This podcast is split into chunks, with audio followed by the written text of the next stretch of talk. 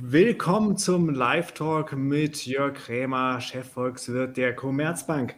Wir wollen reden über die hohe Inflation, die Folgen des Ukraine-Krieges und was oder beziehungsweise und wie sich ein Öl- und Gasembargo auf unsere Wirtschaft auswirken würde. Es gibt also viel zu bereden. Das wollen wir jetzt machen.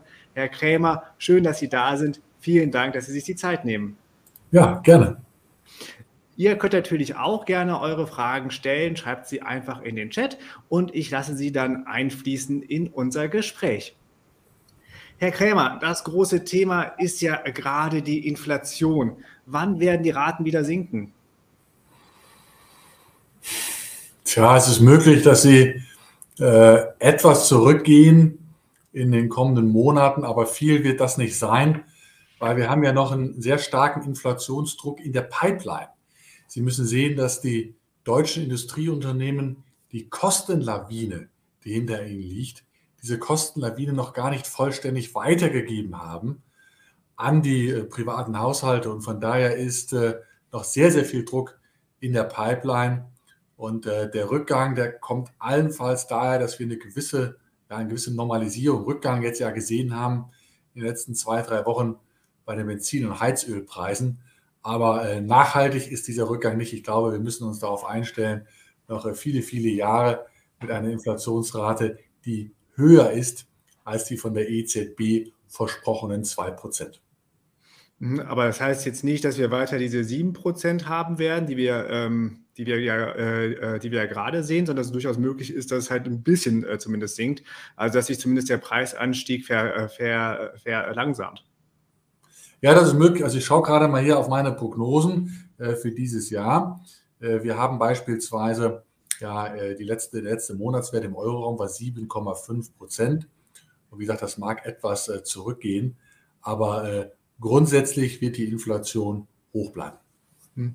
Was, ähm, was heißt das denn für die, äh, für, die, ähm, äh, für die Firmen? Die sind ja dann quasi doppelt betroffen. Einmal diese hohen Inputpreise ähm, äh, aus den Rohstoffen, die die haben, und dann womöglich, dass sich auch die Verbraucher dann, äh, dann mit, weiteren, mit weiteren Käufen zu, äh, zu äh, rückhalten. Also halt sparen, weil sie sich halt eben diese hohen Preise nicht, nicht, mehr, ähm, nicht mehr leisten können.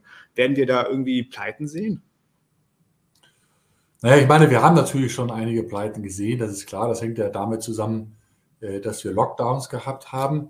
Das sieht man nicht unbedingt in der offiziellen Insolvenzstatistik, aber man weiß ja aus eigener Anschauung, dass äh, viele kleine Dienstleister beispielsweise ja auf der Strecke geblieben sind während der Corona-Pandemie.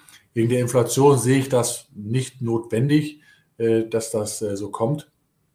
Denn Inflation ist ja, wenn die Unternehmen ihre Absatzpreise erhöhen. Und äh, viele Unternehmen sind auch in der Lage, eben ihre Absatzpreise zu erhöhen und reagieren damit auf gestiegene Materialpreise, auf gestiegene Einkaufspreise.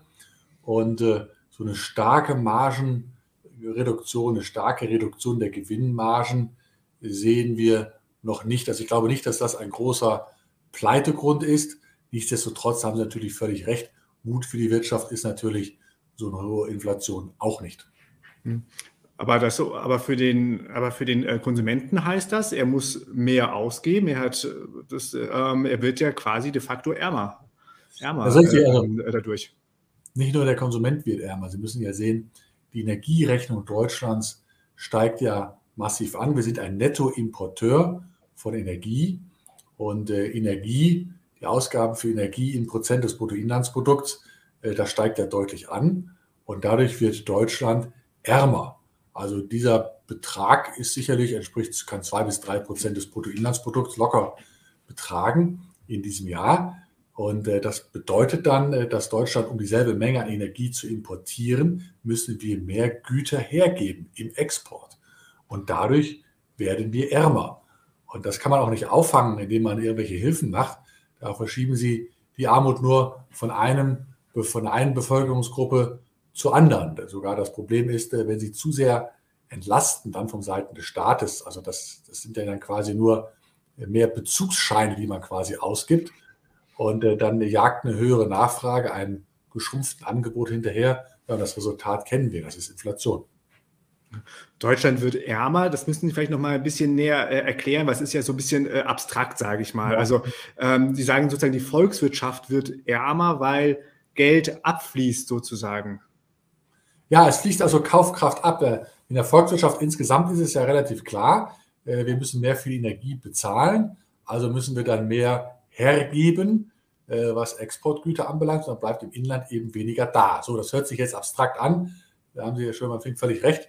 Was heißt das konkret? Also für die privaten Haushalte beispielsweise bedeutet das, dass ihre Einkommen, ihre Löhne, ihre Gehälter eben nicht Schritt halten mit, dem, mit der hohen Inflation. Und von daher sinkt ihre Kaufkraft etwas. Viele Haushalte können das dadurch ausgleichen, dass sie in der Corona-Pandemie sehr hohe Ersparnisse gebildet haben, unfreiwillig. Und sie können eben teilweise zurückgreifen auf diese sogenannten Corona-Ersparnisse, um äh, dann äh, ja einen Teil der höheren Energieausgaben damit zu finanzieren. Es gilt nicht für alle Haushalte und insbesondere nicht für die Einkommensschwächeren. Also da ist sozusagen die, die Kaufkraft geringer.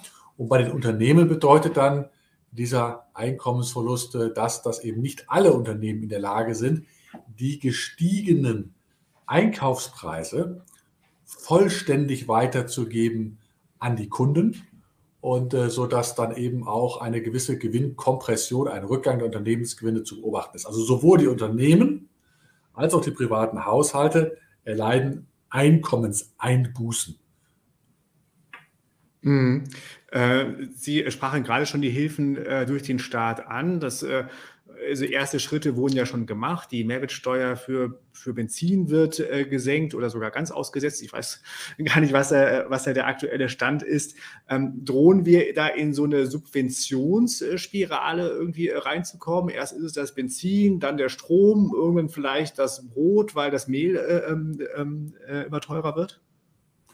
Ja, also, also da, da ist natürlich äh, etwas dran an dieser Befürchtung weil ja durch solche staatlichen Hilfen äh, die, also der Abfluss an Kaufkraft ins Ausland äh, nicht gestoppt werden kann, sondern diese, dieser Wohlfahrtsverlust, der kann nur höchstens umverteilt werden. Also der Staat kann einer Gruppe etwas nehmen und der anderen etwas geben.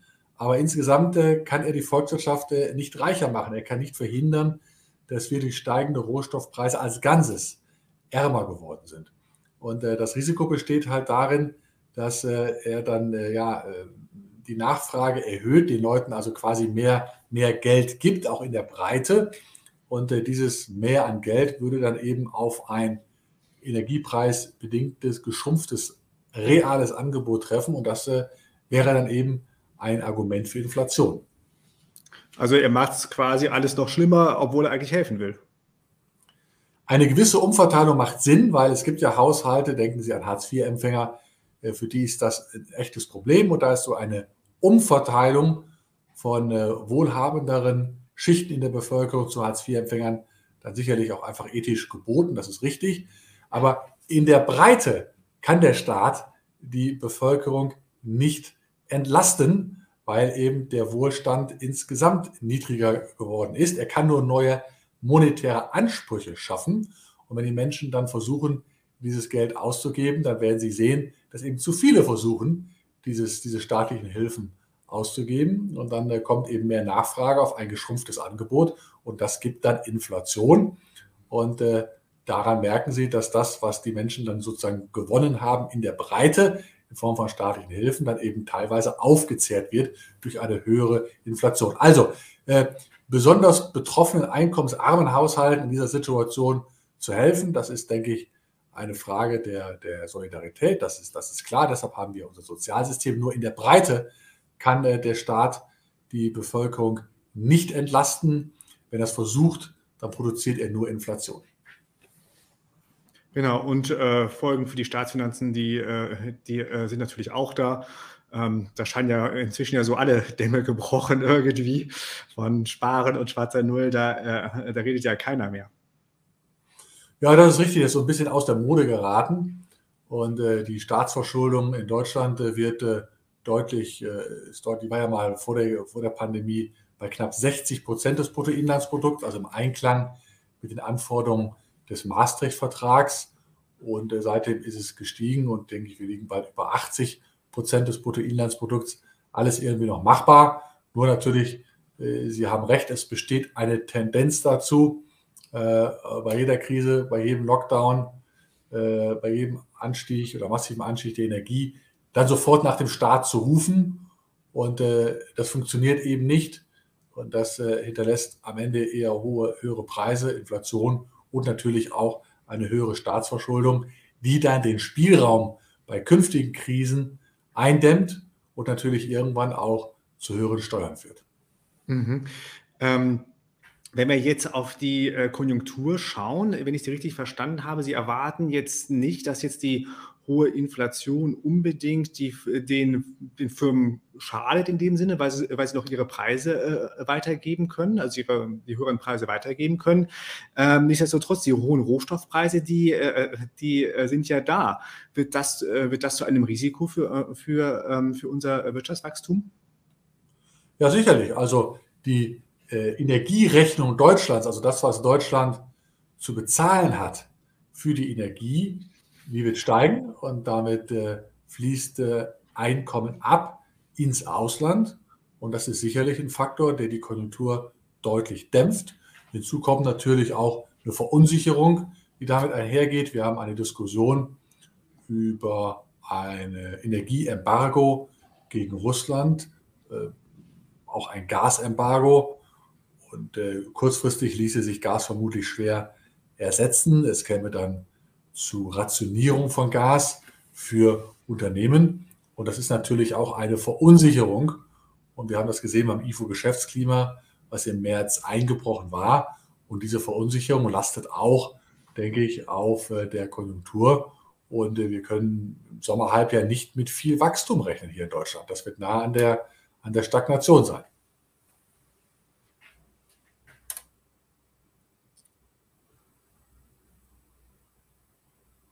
Ich kann Sie jetzt nicht mehr hören. Sie sind äh, äh, gemutet. So, geht's jetzt wieder? Jawohl, danke, ich kann Sie sehr okay. gut hören. Okay, irgendwie war da meine Verbindung abgebrochen. Ähm, erwarten Sie auch Folgen für den, äh, für den Arbeitsmarkt? Also bisher hat sich der Arbeitsmarkt äh, gut gehalten in der gesamten Pandemie. Die Zahl der Beschäftigten ist äh, weiter gestiegen und äh, die Zahl der Arbeitslosen, die ja dann in dem ersten Lockdown noch deutlich gestiegen war, äh, die ist wieder massiv gefallen, nähert sich wieder dem äh, niedrigen Niveau von vor Beginn der Pandemie. Also ich glaube, dass die Zahl der Beschäftigten nicht schrumpfen wird, aber das Risiko ist natürlich da, wenn es käme zu einer echten Energiekrise.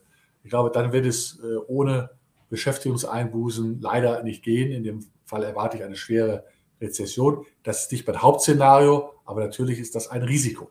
Hm. Auslöser wäre zum Beispiel, wenn jetzt ein Öl- und Gasboykott gegen Russland ausgesprochen werden würde.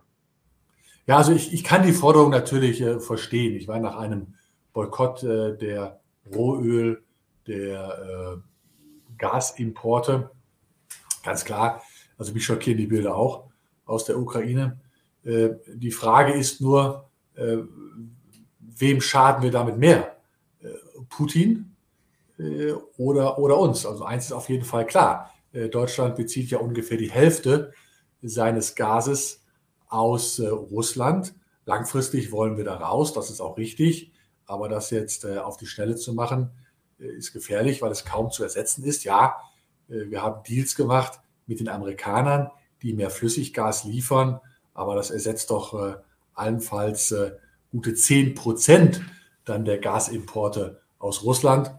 Und äh, wenn es zu einem solchen Gasembargo käme, dann äh, will sicherlich die Bundesregierung sicherstellen, dass die Menschen weiter heizen können, dass es nicht kalt wird in Schulen oder in Krankenhäusern. Ja, und dann bliebe wohl da nichts anderes übrig, als die das Gas zu rationieren für das verarbeitende Gewerbe, für die Industrie. Und äh, ja, das äh, würde natürlich insbesondere die energieintensiven Unternehmen treffen, zum Beispiel die Chemieindustrie. Und äh, die wäre dann wirklich hart und bitter getroffen. Und das sind ja darüber hinaus auch die Unternehmen, die sehr viele Vorprodukte für andere Unternehmen wieder liefern. Und dann würden die Wertschöpfungsketten reißen. Also ich bin mir da relativ sicher in einem solchen Falle, äh, wo ja im Übrigen dann auch die sonstigen Energiepreise hoch äh, steigen würden und dann hätten wir weitere, weiteren Kaufkraftabfluss ins Ausland. Ich kann mir nicht vorstellen, dass in einem solchen Falle, äh, wo es zu einer Energiekrise käme, dann ist vermutlich eine sehr schwere Rezession unvermeidlich. Auf der anderen Seite muss man sich fragen, wie würde Russland getroffen? Natürlich würde auch die russische Wirtschaft stark getroffen. 40 Prozent ungefähr der Exporterlöse Russlands äh, stammen aus dem Verkauf von Öl, äh, Gas nochmal 10 Prozent. Ja, also auch Russland wäre getroffen, das ist richtig. Nur äh, in einem sehr autoritären System wie dem russischen, wo die Bevölkerung zudem ja auch nicht vollständig informiert ist und wo Putin dem militärischen Sektor der Rüstung und dem Militär natürlich eine Priorität einräumen würde, da würden die unvermeidlichen Einkommenseinbußen vermutlich einfach an die Bevölkerung weitergereicht, die aber in dem System gar nicht die Möglichkeit hat, zu demonstrieren im großen Umfang oder gar in Wahlen die Bevölkerung abzusetzen. Also von daher glaube ich, äh, dass das Putins äh, Fähigkeit, äh, den Krieg zu führen, wohl in der kurzen Frist kaum beeinträchtigen würde. Allerdings würde es uns wirtschaftlich sehr, sehr stark treffen. Und damit wäre eine Voraussetzung für Sanktionen, die wir immer haben. Sanktionen sollen vor allem der anderen Seite schaden, weniger uns. Die wäre, glaube ich, bei einem Embargo bei Gas nicht mehr erfüllt. Mhm. Äh, das Gasembargo ist ja das eine. Äh, ähm, gesprochen wird ja auch noch über ein Ölembargo. Ähm, ähm, wie, äh, wie, äh, wie, äh, wie sieht es damit aus? Ja, also Ölembargo, also wir haben ja schon beschlossen, die EU, oder schlägt jetzt vor, ein Embargo auf den Import russischer Kohle. Auch da beziehen wir äh, sehr, sehr viel. Und das muss ich sagen, das müssen sich äh, zurückliegende Bundesregierungen fragen lassen, wie sie es zulassen konnten und teilweise betrieben haben, dass unsere Abhängigkeit von russischen Energielieferungen so gestiegen ist. Gut, das war unverantwortlich. Jetzt ist die Situation da. Gilt übrigens auch für Kohle. Aber der Vorteil bei der Kohle ist, Sie können relativ leicht ausweichen. Es gibt dort einen, einen sehr ergiebigen globalen Markt, einen Weltmarkt und da können Sie auf andere Lieferanten wohl ohne allzu große Probleme ausweichen. Ja, für Öl ist das auch nicht ganz so einfach äh, wie vielleicht äh, für Kohle, denn äh, selbst, also Russland exportiert momentan ungefähr 5 oder steht für 5 Prozent der globalen Ölexporte, die fielen dann weg. Es gibt freie Förderkapazitäten in der OPEC, die außerhalb Russlands kurzfristig mobilisiert werden könnten. Das wären zwei Millionen Fass pro Tag. Fünf Millionen exportiert Russland. Da bliebe immer noch ein Fehlbetrag von drei Millionen Fass pro Tag. Das sind äh, gute drei bis vier Prozent der globalen Ölförderung. Jetzt können Sie sagen, drei bis vier Prozent weniger Öl, das ist wenig, aber das stimmt nicht. Äh, wir haben das ja gesehen im ersten Ölpreisschock und im zweiten. Da hatten wir auch in den ersten sechs Monaten äh, bis zum Frühjahr 1974 einen Rückgang der globalen Ölförderung um 4 äh, Prozent. Und das hatte einen wahnsinnigen Anstieg der Ölpreise ausgelöst, weil die Ölnachfrage, äh, die ist, äh, die reagiert sehr, sehr wenig auf einen Ölpreisanstieg. Das heißt, wenn die Produktion auch nur um 3 oder 4 Prozent global zurückgeht, um dann die Nachfrage auch, auch bei der Nachfrage zu einem Rückgang zu kommen von 3 bis 4 Prozent, da brauchen Sie einen unglaublich starken Ölpreisanstieg, weil die Menschen so wenig reagieren darauf. Also von daher ginge das auch dann einher mit einem massiven Anstieg des Ölpreises. Und auch das könnte schon für sich genommen eine Rezession auslösen. Wenn Gas hinzukäme, bin ich mir sicher, eine sehr, sehr tiefe Rezession. Mhm. Also ist es ehrlicherweise keine richtige ähm, ähm, Option, weil man, es könnte ja auch durchaus sein, wenn jetzt die EU sagt, wir machen erst Kohle und dann Öl und wollen eigentlich Gas ausklammern, dass dann Putin sagt, naja, dann kriegt er auch kein Gas mehr von uns. Ich meine, äh, das Gas muss ja auch fließen. Ne?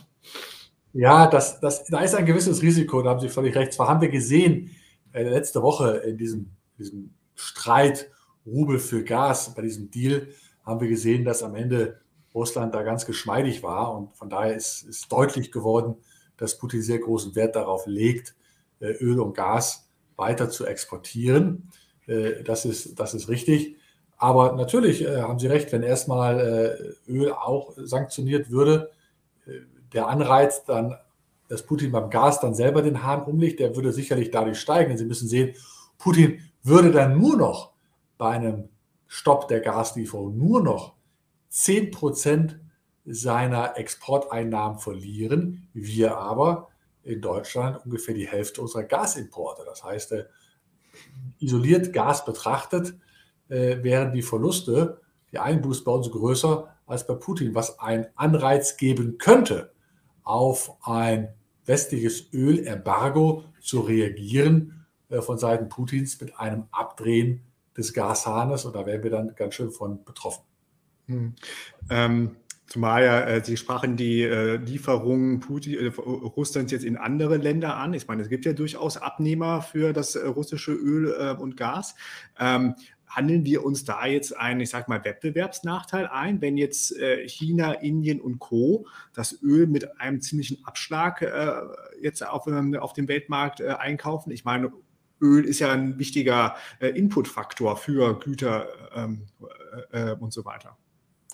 Ja, ist richtig. Also insbesondere aus Indien hört man das ja, dass sie äh, zu günstigen Preisen deutlich mehr russisches Öl importieren. Allerdings ist ja Indien äh, in der Regel kein großer Wettbewerber für die deutsche Industrie. Also die Hauptsorge ist das nicht. Die Hauptsorge ist einfach, dass es hierz, hierzulande kommt zu einer Rationierung dann des Gases äh, und das würde halt führen zu einem Einbruch der Produktion im verarbeitenden Gewerbe und es würde eine starke Rezession auslösen. Das ist der Hauptkanal, über den die deutsche Wirtschaft im Falle eines westlichen Energieembargos massiv getroffen wäre. Das muss man wissen. Ich sage nicht, äh, dass man dann kein Embargo machen sollte. Das ist eine ethische oder politische Entscheidung am Ende. Nur man muss sich klar sein, dass die Kosten für uns sehr, sehr hoch sind.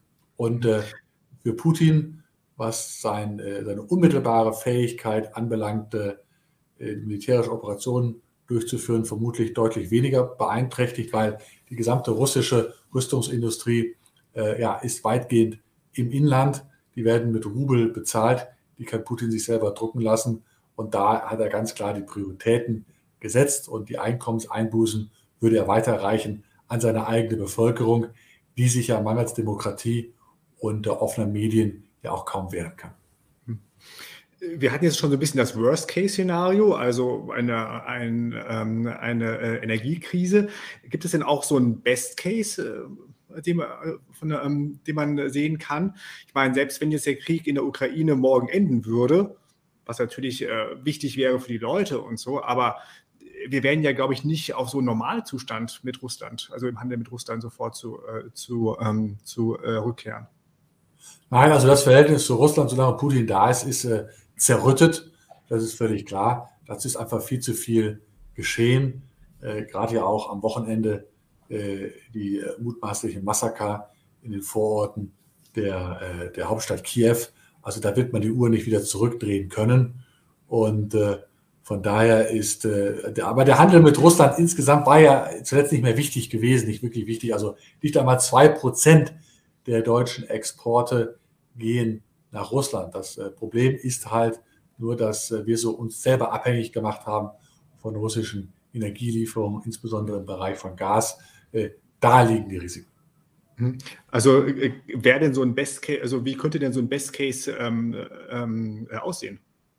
Ja, so ein Best Case, wie könnte er aussehen? Also es kommt zu keinem Energieembargo. Putin liefert weiter, insbesondere Gas und, und auch Öl dann äh, würde sich, äh, würden sich die Energiepreise wieder normalisieren und äh, dann könnte es eine deutliche wirtschaftliche Erholung hier im Westen geben. Sie müssen ja sehen, dass wir glücklicherweise jetzt lockern die Corona-Beschränkungen. Das heißt, der Dienstleistungssektor, da fahren die Unternehmen wieder hoch. Restaurants, Messeveranstalter, all das kommt wieder zurück. Und das ist so ein kleines Corona-Konjunkturprogramm. Und äh, hinzu kommt ja, dass die Unternehmen sehr, sehr hohe Lagerbestände, sehr, sehr hohe Auftragsbücher haben, volle Auftragsbücher. Die Auftragsbücher sind so voll wie zuletzt Anfang der 60er Jahre. Und wenn es hier jetzt zu einer Entspannung käme, dann würden die Unternehmen das natürlich auch abarbeiten können. Wenn es also zu weniger Materialengpässen käme. Hinzu ein anderer Faktor, der nicht, der nicht so schlecht ist, ist ja, dass die privaten Haushalte notgedrungen während der Pandemie sehr viel gespart haben und diese sogenannten Corona-Ersparnisse, die belaufen sich auf mehr als 10 Prozent der jährlichen Einkommen. Das ist eine Menge Geld, das da auf der hohen Kante liegt. Auch das könnte mobilisiert werden. Also, wenn der Ukraine-Krieg äh, nicht wäre, denke ich, da würden wir in diesem Jahr wegen dieser auch vorhandenen positiven Faktoren, da haben Sie recht, die sollte man nicht einfach so vergessen, dann äh, könnte man wegen dieser von mir erwähnten positiven Faktoren also ganz ordentliches Wachstum in diesem Jahr haben. Mhm. Wenn man jetzt auf die langfristigen Folgen des, äh, des Ukraine-Kriegs schaut, Sie haben sich schon so ein bisschen äh, angesprochen, das Verhältnis zu Russland, das wird äh, lange Zeit be, belastet bleiben. Ähm, könnte auch, wird, auch ein Trend sein, halt, dass man wieder Produktion äh, zurückholt. Kabelbäume aus der Ukraine ist ja so ein Beispiel, wo drunter jetzt die, Auto, die Autohersteller leiden, dass dieses wichtige Zuliefererprodukt fehlt. Also dass wir, dass der Trend zur De, zur Deglobalisierung äh, sich nochmal irgendwie äh, verstärkt? Ja, ich glaube schon, dass Sie da richtig liegen, äh, äh, denn äh, es gab ja schon, oder sag mal, die, die Vorstellung, die Vorstellung, Wandel durch Handel. Ich glaube, die ist jetzt endgültig begraben worden durch den Angriffskrieg Putins. Die intensiven wirtschaftlichen Bande zwischen dem Westen und Russland haben nicht verhindert diesen Angriffskrieg. Und äh, das bestätigt eigentlich meine These, dass äh, wenn es halt, wir haben es immer mehr zu tun mit einer politischen Frontstellung zwischen dem Westen und dem Osten. Und zum Osten zähle ich jetzt mal China und Russland hinzu. Und wenn Sie eine solche politische Frontstellung haben, dann äh, wird das früher oder später auch die Handelsbeziehungen, auch den Handelsbeziehungen schaden. Und denken Sie beispielsweise an den Kalten Krieg. Ich meine, es war ja so gut wie kein Handel zwischen der Sowjetunion und dem Westen, weil eben der politische Widerspruch, die Gegensätze zu ausgeprägt waren. Und insofern passen jetzt nicht mehr die engen wirtschaftlichen Bande, die immer noch existieren, zwischen dem Westen und China, die passen nicht dazu, dass äh, die politische Frontstellung zwischen dem Westen und China immer ausgeprägter wird. Und deshalb erwarte ich eine, in den kommenden Jahren eine Deglobalisierung, dass also der Welthandel nicht mehr stärker wächst als das globale Bruttoinlandsprodukt, sondern schwächer. Und das zeigt sich dann auch darin, dass äh, Unternehmen teilweise eben auch Produktion abziehen, in andere Länder verlagern, vielleicht auch in die, zurück in die Europäische Union, vielleicht das eine oder andere auch ins eigene Unternehmen äh, zurückverlagern. Also ich glaube schon, dass der Ukraine-Krieg und äh, die politische Frontstellung zwischen dem Westen und Russland noch ein weiteres Argument ist oder, oder noch einmal klar gemacht hat, äh, dass, es, dass wir reingehen in eine lange Phase der Deglobalisierung. Was ja, und sozusagen, da schließt sich der Kreis zum Anfang, ja nicht unbedingt gut für die, äh, für die, äh, für die Preise ist. Das ist richtig.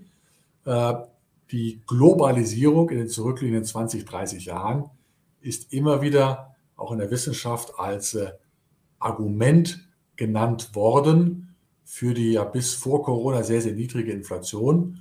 Und wenn die Globalisierung die Inflation gedämpft hat, dann wird die Deglobalisierung, die Rückabwicklung zumindest teilweise der Globalisierung, natürlich die Inflation erhöhen. Denn äh, Deglobalisierung äh, heißt ja, ich mache die Sachen nicht mehr da, wo sie günstiger sind, sondern äh, irgendwo anders aus Sicherheitsgründen, weil es dort weniger politische äh, Probleme gibt. Und damit ist das natürlich teurer. Ja, das ist ein strukturelles Argument dafür, dass wir in den kommenden Jahren es mit einer anhaltend höheren Inflation zu tun haben. Es sind in der Zwischenzeit einige Fragen eingegangen und die äh, beziehen sich vor allem auf die Geldpolitik der EZB. Hier fragt Neo, mich würde die Prognose von Herrn Krämer in Bezug auf den Zinssatz der EZB interessieren. Bleibt alles beim Alten oder wird auch äh, langsam gebremst? Also wahrscheinlich ist eher gemeint, dass, ähm, dass der Zinssatz langsam steigt. Ja, von Bremsen sollte man da nicht reden. Man sollte vielleicht besser reden davon, dass die EZB vielleicht den Fuß vom Gas nimmt. Mehr sollte man da nicht erwarten. Also der Leitzins der EZB, der sogenannte Einlagensatz, liegt ja bei minus 0,5 Prozent. und die Inflation liegt bei 7,5 Prozent. Das ist ja ein, ein, ein, krasser Gegensatz. Die EZB gibt Vollgas, äh, obwohl die Arbeitslosigkeit im Euroraum unterdurchschnittlich ist und wohl vor allem die Inflation sehr, sehr hoch ist. Die EZB hat darauf mal so ein bisschen reagiert. Äh, sie hat äh, im Grundsatz beschlossen, äh, im dritten Quartal ihre Nettoanleihekäufe einzustellen.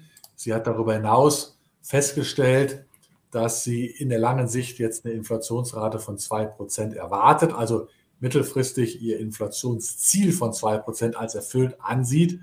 Und nach der Logik der EZB ist damit auch die Voraussetzung weggefallen, bei diesen extrem niedrigen Zinsen zu bleiben. Um Ihre Frage zu beantworten, ja, ich erwarte Zinsanhebungen in der zweiten Jahreshälfte, zwei Zinsschritte um 0,25 Prozentpunkte, auch nochmal ein im ersten Quartal. Da wären wir dann beim Einlagensatz nicht mehr bei minus 0,5 Prozent, sondern bei plus 0,25 Prozent. Aber das Ganze natürlich nur dann, wenn es äh, nicht kommt zu einer Energiekrise, weil die würde zu einer Rezession führen. Da würde zwar auch die Inflation ruckzuck über 10 Prozent liegen, aber die EZB wird im Zweifel immer mehr äh, von einer schwachen Wirtschaft äh, sich beeinflusst sehen als durch eine hohe Inflation. Das heißt, wenn es zu einer Energiekrise käme mit einer Rezession, dann würde die EZB trotz einer massiv höheren Inflation vermutlich die angedachte Leitzinserhöhung verschieben um mindestens ein Jahr. Hm. Aber müsste die EZB angesichts dieser, äh, ähm, dieser Inflationsraten nicht eigentlich ähm, ähm, äh, äh, wesentlich mehr tun? Natürlich. Also ein, äh, wir berechnen ja als Volkswirte sogenannte neutrale Zinsen, also ein, ein Leitzins, der die Wirtschaft weder anschiebt noch bremst. Und ein so ja, neutraler Zins, äh, den würde ich mal eher verorten in einem Bereich von 3 Prozent. Ja, also alles unter 3% schiebt die Konjunktur noch an, obwohl wir ja schon eine Inflationsrate von 7,5% haben. Also das, was ich da gerade prognostiziert habe, diese drei Trippelschritte durch die Europäische Zentralbank, die ja auch noch nicht sicher sind, nicht wahr? Äh, diese drei Trippelschritte äh, würden immer noch bedeuten, dass die EZB eine massiv lockere Geldpolitik fährt und sie ist äh, ja viel, viel zu zögerlich. Und ich glaube, das ist mein wichtigstes Argument, diese zögerliche Haltung der EZB, äh, dass wir zu rechnen haben, auch mit einem langfristigen Inflationsproblem. Mhm. Die zögerliche Haltung der EZB, ist das vor allem wegen, der, wegen ähm, Euro-Ländern wie, äh, wie äh, Italien, die sich einfach einen höheren Zins nicht, nicht leisten können?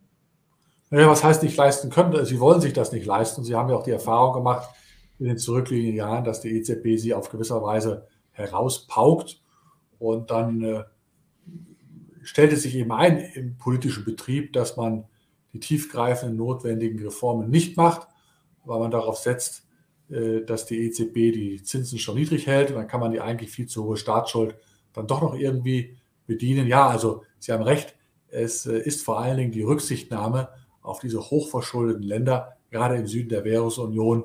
Das ist das Hauptargument, warum die EZB nach meiner Meinung so zögerlich vorgeht. Also viel, viel zögerlicher als, Beispiel die, als beispielsweise die amerikanische Notenbank, die ja schon ihre Nettoanleihekäufe eingestellt hat, die schon den ersten Zinsschritt beschlossen hat, die schon angekündigt hat, in Zukunft nicht nur die Zinsen um 0,25 Prozentpunkte, also Trippelschritten anzuheben, sondern gesagt hat, es kann auch demnächst durchaus ein halber Prozentpunkt geben. Aber die Amerikaner haben halt kein Italien.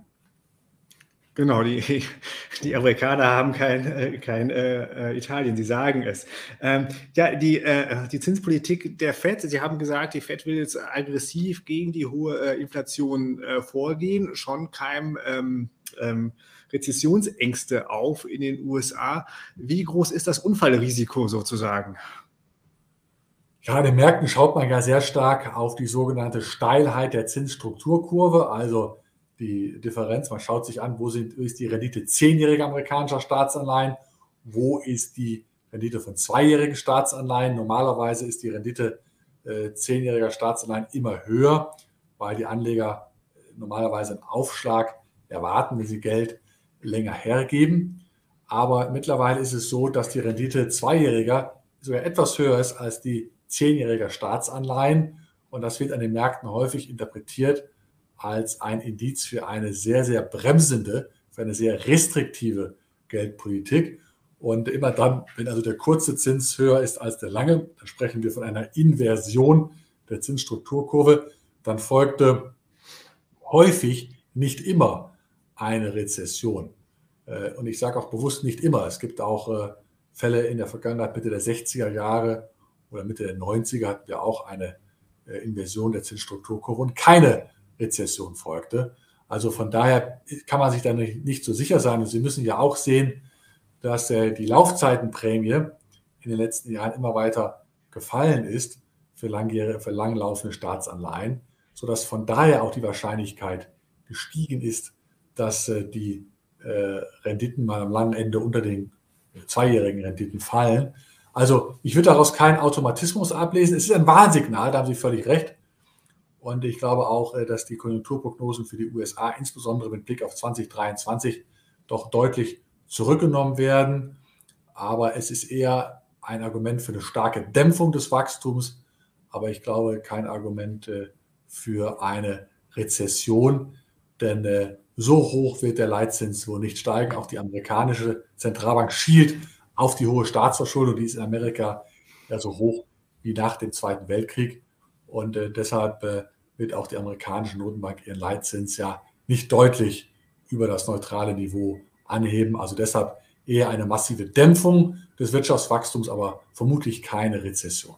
Hm aber so die Kombination Dämpfung des Wirtschaftswachstums plus höhere ähm, äh, ähm, äh, äh, Finanzierungskosten, ähm, das wird wahrscheinlich äh, nicht jedes Unternehmen packen. Ne? Also, meine, so die, wir haben ja schon, ich weiß nicht, wie viele Zombie-Unternehmen, die äh, Prozentzahl ist ja relativ groß. Könnte es da irgendwie zu einer Pleitewelle kommen wegen äh, den steigenden Zinsen?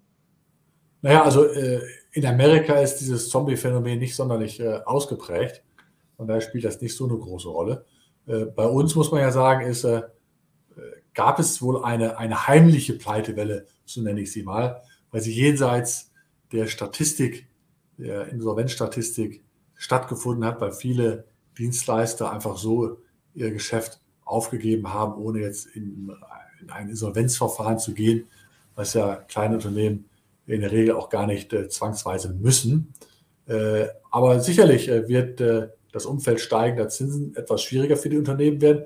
Wobei sie müssen eben aufpassen. Wir sprachen davor über die USA, wo äh, die Notenbank doch entschiedener vorgeht, äh, nicht ausreichend, aber deutlich mehr macht. Im Euroraum dagegen ja nur Trippelschritte äh, nach oben. Und von daher äh, sehe ich also eine Pleitewelle durch die etwas höheren Zinsen nicht, denn die EZB gibt immer noch Gas. Genau. Äh, lassen Sie uns auch wieder auf die EZB bzw. Europa und die Eurozone zu, äh, zurückkommen. Ähm, wir sprachen ja gerade schon so ein bisschen über die Folgen äh, des Krieges. Wird auch eine Folge sein, dass die EU enger zu, enger zu, äh, zu, zu, zu zusammenrückt? Naja, ich meine, also vorübergehend schon. Äh, die Europäische Union ist massiv bedroht durch Russland, also militärisch, das ist völlig klar. Und äh, wegen dieses Drucks ist die Europäische Union zusammengerückt, ja, unter dem Schock, äh, den Putin, Putins Angriffskrieg ausgelöst hat. Und ich glaube auch, dass man relativ geschlossen bleibt, was äh, das Auftreten gegenüber Putin anbelangt. Aber das darf nicht darüber hinwegtäuschen, dass in vielen anderen Fragen natürlich äh, sehr, sehr unterschiedliche Meinungen in der Europäischen Union herrschen. Hm. Also eine Möglichkeit wäre ja eine gemeinsame äh, Sicherheitspolitik. Das ist ja auch eine der nächsten Stufen ähm, hin zu einem Staatenbund, einem, ähm, einem, äh, einem äh, gemeinsamen äh, Europa. Das könnte jetzt durchaus etwas sein, was jetzt angestoßen werden könnte durch diese neue, äh, neue ähm, äh, Bedrohungslage.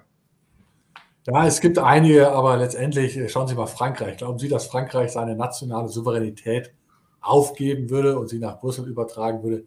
Kann ich mir nicht vorstellen. Ich glaube auch nicht letztendlich, äh, dass die Menschen so etwas wollen.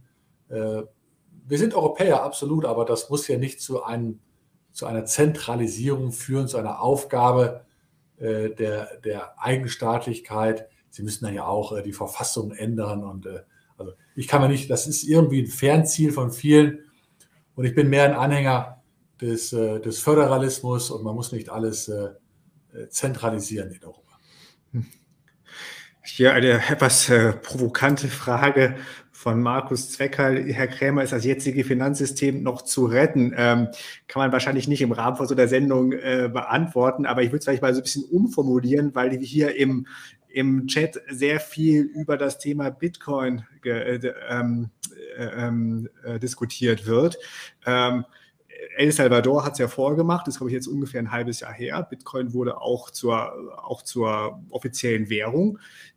Glauben Sie, dass das ein Potenzial ist, dass andere Staaten folgen werden? Nein, also das sind da Sondergeschichten äh, in den, was Sie gerade gesagt haben, kann ich mir schwer vorstellen. Ich meine, warum? Sie müssen ja sehen, die, die Währung eines Landes ja, steht äh, unter Kontrolle des Staates, ist gesetzliches Zahlungsmittel. Also es besteht ein Annahmezwang äh, für Gläubiger, dass sie eben äh, Euro, das gesetzliche Zahlungsmittel, akzeptieren müssen. Und äh, daran sehen Sie ja schon, dass der Staat seiner eigenen Währung im Grunde genommen diesen Wettbewerbsvorteil gewährt. Und das hat ja für den Staat einen riesen Vorteil, äh, weil er hat ja indirekt dann die Möglichkeit, äh, Geld zu drucken. Und äh, wir haben das ja auch äh, gesehen in den zurückliegenden Jahren, in welchem Umfang die Europäische Zentralbank Staatsanleihen gekauft hat. Äh, warum sollte sich die Politik dieses Instrument aus der Hand nehmen lassen, indem sie Geld privatisiert. Ich habe also überhaupt nichts gegen privates Geld. Ganz im Gegenteil, als liberaler Ökonom finde ich die Idee äh, sehr, sehr interessant und charmant und ist sicherlich auch ein Argument für mehr Freiheit. Äh, nur ich halte es für sehr unwahrscheinlich, weil äh, der Staat mit seinem Notenbankmonopol sicherlich kein äh, Interesse daran hat, sich dieses Monopol entreißen zu lassen.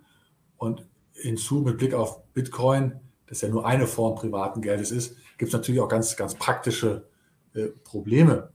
Äh, denn äh, Bitcoin hat anders als beispielsweise Gold ja keinen inneren Wert. Das heißt, der Wert des Bitcoins, ich weiß, ich mache mich bei einigen jetzt, jetzt unbeliebt, aber ich sage das schon seit Jahren, der Wert eines Bitcoins ergibt sich ja nur daraus oder aus der Spekulation, dass man meint, er könnte zu einem gesetzlichen Zahlungsmittel werden. Und deshalb haben Sie ja genau danach gefragt. Ich habe Ihnen gerade gesagt, warum das nicht geschieht.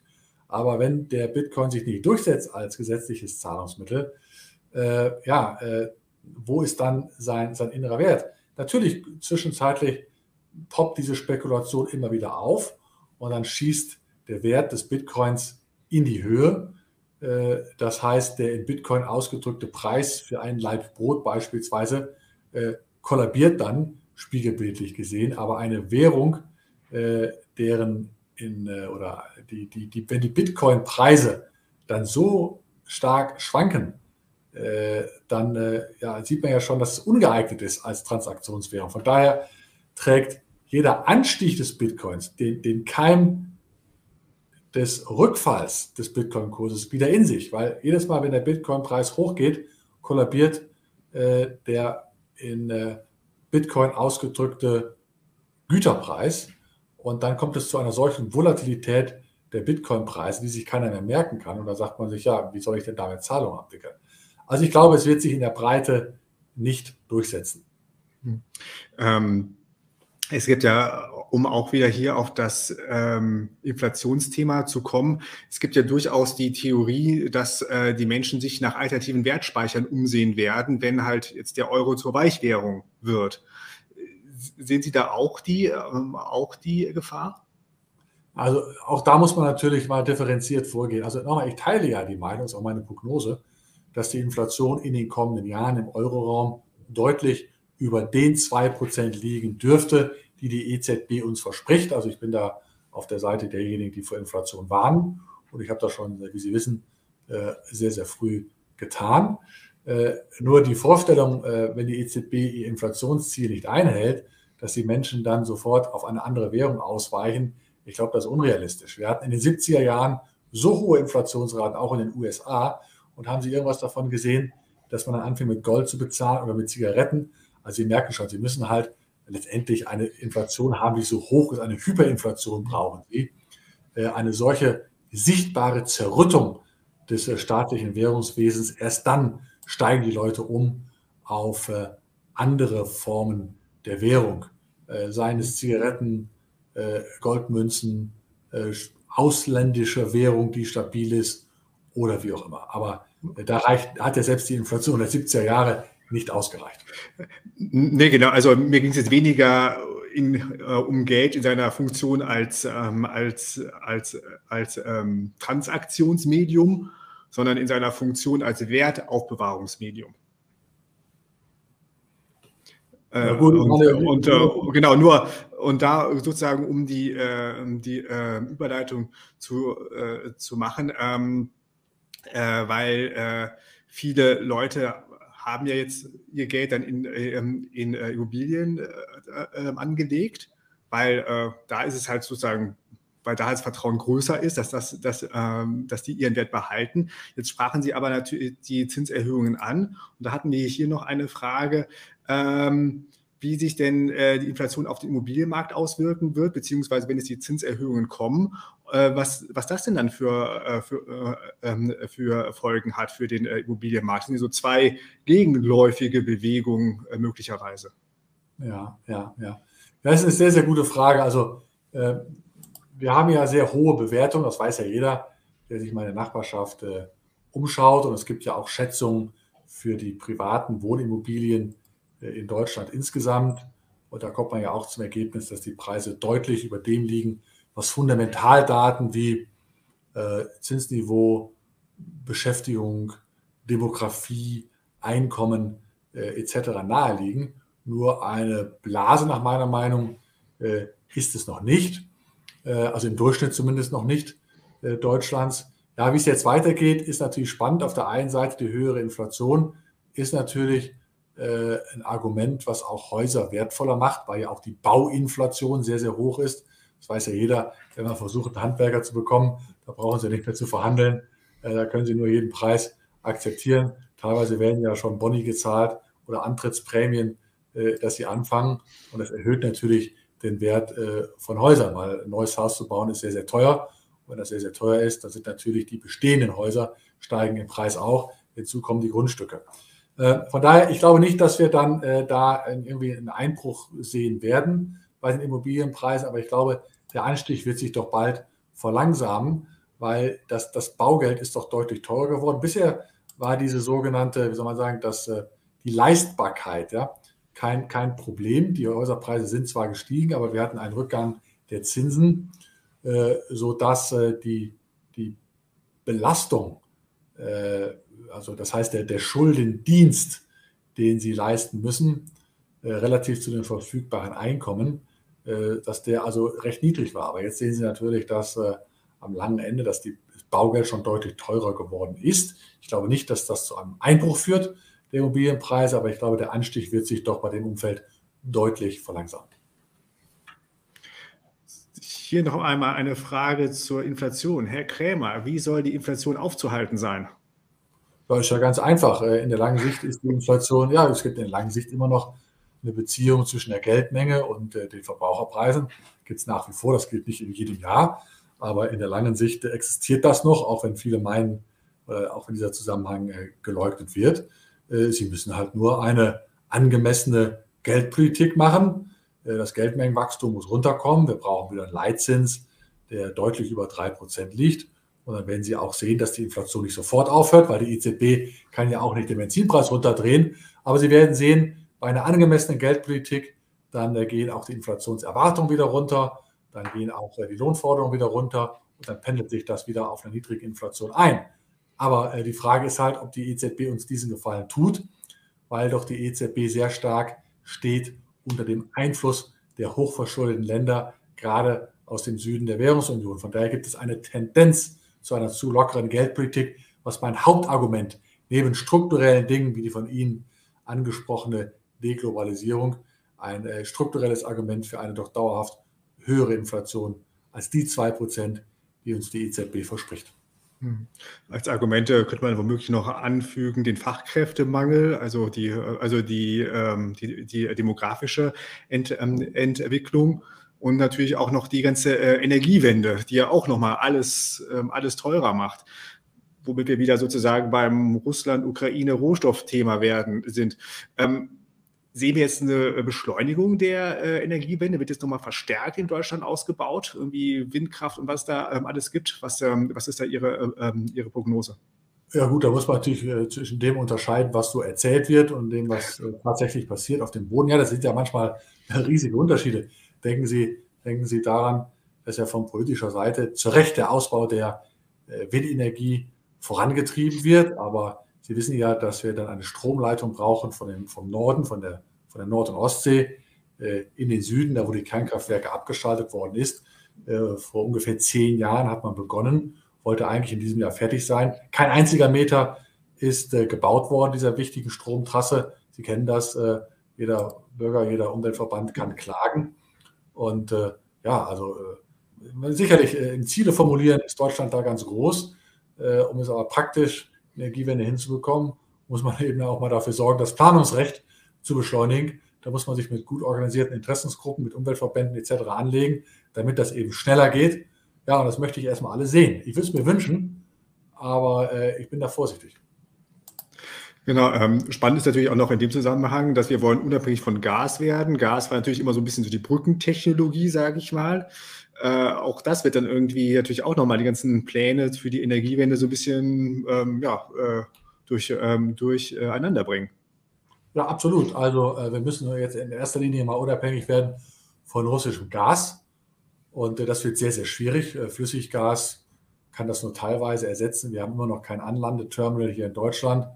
Und äh, also das wird sehr, sehr schwierig, das, das zu ersetzen. Und wenn man gleichzeitig schaltet man die Kernkraftwerke ab, meine, bei der Kohle haben wir es ja gesehen. Wir haben äh, die Kohleförderung hier in Deutschland zurückgefahren, parallel dazu immer mehr importiert, auch in Russland. Also äh, ja, das ist äh, nicht so konsistent, äh, wie manche es haben wollen. In der Tat, ähm, eigentlich überraschend, dass wir auch bei Kohle jetzt eigentlich auf Russland äh, ausge ausgewichen sind. Jetzt schauen wir, ich glaube, auf Südamerika wird als Alternative genannt, Polen wird als Alternative genannt, wo dann die Kohle herkommen soll. Das wird ähm, auch nochmal spannend werden, wie da die Kohle ersetzt werden kann. Ähm, vielleicht nochmal zum Abschluss ein, Blick, wie es mit Russland weitergehen wird. Äh, ähm, ich hatte äh, die Tage ein Interview mit Herrn Schmieding von der, äh, von der Bärenberg Bank. Er hat gesagt, Russland ist auf dem Weg in den Ruin. Wird sich Russland von diesem Krieg äh, erholen? Oh, das wird sehr schwierig.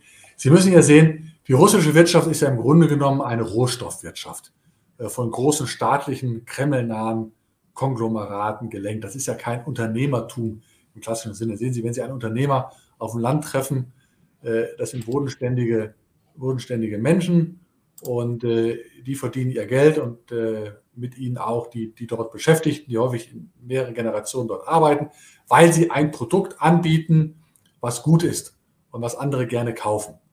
Und äh, dieses wahre Unternehmertum, wie ich das nenne, also wo jemand gut ist, Geld verdient, erfolgreich ist, weil er etwas anbietet, was andere brauchen und nicht, weil er eine Nähe hat zur Regierung bzw. zum Kreml. Ein solches echtes Unternehmertum ist in Russland unterentwickelt. Und äh, Russland müsste das eigentlich entwickeln außerhalb des Energiesektors. Aber dazu braucht natürlich Russland westliche Kooperationspartner. Die westlichen Unternehmen haben sich in Scharen zurückgezogen. Also diese, diese Eigensanktionen aus Angst vor, die, vor der Reputation, vor Reputationsschäden, diese selbstverordneten Sanktionen, dieser selbstverordnete Rückzug der Wirtschaft der westlichen Unternehmen aus Russland, äh, der führt natürlich dazu, dass, die, dass das äh, Land äh, überhaupt nicht seine Wirtschaft weiterentwickeln kann. Es wird in den kommenden Jahren das Pro-Kopf-Einkommen massiv sinken. Wir haben ja dieses wirtschaftliche Zurückfallen selbst schon gesehen nach den relativ moderaten Sanktionen, die der Westen erlassen hat nach der Annexion der Krim durch Russland. Und jetzt ist ja wirklich sind sehr harte Rezessionen. Also Russland wird wirtschaftlich verarmen. Ob es seine Fähigkeit verliert, dieses Militär zu unterhalten, das ist eine andere Frage. Herr Krämer, Vielen Dank, dass Sie sich die Zeit genommen haben und uns einen Einblick gegeben haben. Äh, für alle, die äh, mehr Experteninterviews haben wollen, ich poste hier mal den Link zu meinem Kanal in den Chat. Ähm, Da gibt es eigentlich jede Woche mindestens ein frisches Experteninterview und da kann man natürlich auch nochmal das Interview mit Herrn Krämer nachhören. In dem Sinne, Herr Krämer, nochmal vielen Dank und euch allen da draußen vielen Dank fürs Zuschauen und die vielen Fragen. Bis zum nächsten Mal. Macht's gut. Tschüss. Ja, vielen Dank auch von meiner Seite. Danke.